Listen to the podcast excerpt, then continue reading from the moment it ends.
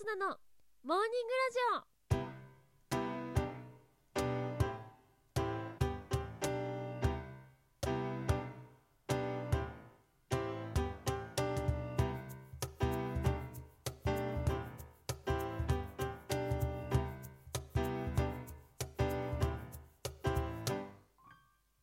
皆さんおはようございます。そして本日3月19日金曜日。お誕生日のあなた。おめでとうございます。この番組はバイオリン弾きのアスナがあなたの今日一日を少しでも楽しくスタートできるようお手伝いをする番組になっております。今日のお天気や一日をワクワク過ごせるお役立ち情報などお話をしていきますのでどうぞ最後までお付き合いお願いいたします。それでは早速本日のお天気から。本日3月19日金曜日。九州南部と関東は曇りでところによりにわか雨がある見込みです。北日本の日本海側から北陸では雲が広がりやすくその他の地域ではおおむね晴れるでしょう。最高気温は北日本の日本海側と関東で平年並みのほかは平年より高くなり桜の開花が進みそうな一日です。東京都最高気温は16度の予想となっており昨日よりは少し肌寒く感じそうです。週末は西から天気が崩れそうですので晴れ間の有効活用をお勧めいたします。続いて花粉の情報です。各地ともに本日も多い予想となっております。洗濯物は中干しで帰宅時には入り口で上着をはたいてから入るなど対策をして過ごしましょう。ちなみに花粉にはヨーグルト緑茶が効き目があると言われておりますがバラテン茶というものが即効性があるそうです。お悩みの皆様ぜひお試しください。それでは次のコーナーです。毎日が記念日のコーナー。本日3月19日はミュージックの日。カメラ発明記念日。銀座コージーコーナーミルクレープの日となっております、えー、ミュージックの日。ミューが3そしてジックが19ということでこちら語呂合わせですね。日本音楽家ユニオンが制定しております。日本の音楽文化と音楽家の現状に関する理解を求め生演奏による音楽をもっと楽しんでもらうということが目的となっております。そしてカメラ発明記念日。こちらは1839年にフランスのルイ・マンデ・ダゲールがダゲレオタイプという写真機を発明したことにちなんで制定されております。そして銀座コージーコーナーミルクレープの日。こちらも語呂合わせですね。みが3そしてルククが9ですね。ミルクレープ。ということで3と9そして生地が何重にも重なっていることから10が数字の10となりまして3と9の間に10を挟んで3月19日ミルクレープの日。ちょっと苦しいかなとも思いますけれども、え、こちらは、え、銀座コージーコーナーが制定しております。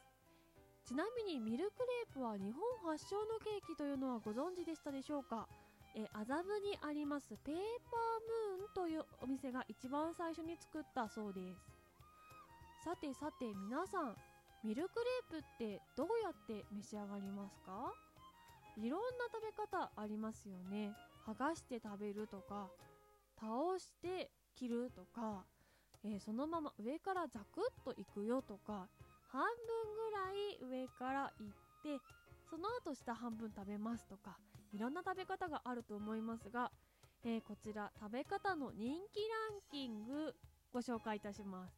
まず第3位1枚ずつ剥がして食べる。こちらはですね剥がし方にも2種類ありましてそのままペロッと1枚剥がすのかくるくるくるっと巻いて食べるのかという2種類があるそうです、えー、1枚ずつ食べるため減り方が少なくて長く楽しめるとかふわっとした生地になるので空気があたくさんあってふんわりした食感が楽しめるとかそういった、えー、利点があるようです。そして第2位横に倒して切って食べる。上から潰すと崩れやすいので横に1回倒してしまって切りやすくしてから食べますよというのが第2位になっております。私これやったことないですね。倒れちゃったはあるかもしれないけど。なるほど。確かに最初から横に倒したら食べやすそうですね。これもちょっと試してみたいなと思います。そして堂々第1位。まあこれが一番オーソドックスだと思います。上からザクッとフォークを入れて食べる。まあ、これがミルクレープの醍醐味ですよね。何層にも重なったクレープ。その間に挟まっているクリームのねその2つの食感を一度に楽しめる。それが第1位に選ばれております。上からザクッとフォークを入れて食べるだと思います。皆さんの食べている食べ方ランクインしていましたでしょうか？他にもこんな食べ方があるようなど情報ありましたらぜひぜひメッセージお寄せください。ぜひね今日ミルクレープの日ということなのでおやつにはミルクレープを食べてはいかがでしょうか。私はねドトールコーヒーのミルクレープが好きで今ね期間限定で宇治抹茶味のミルクレープが出てるんです。抹茶味のクリームと大納言小豆のかのこ豆が間に挟まっているのでとっても贅沢な味わいになるんじゃないかなと思います。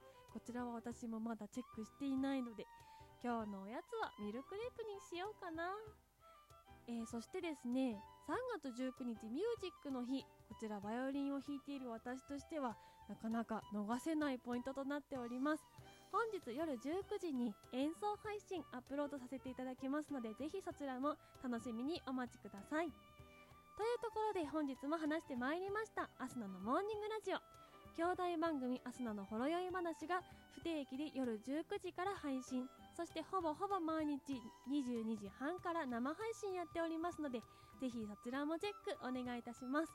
そして今日初めてアスナの声聞いたよというあなたぜひこの番組ポチッとフォローしていただきましてまたアスナに会いに来ていただけたら嬉しいです。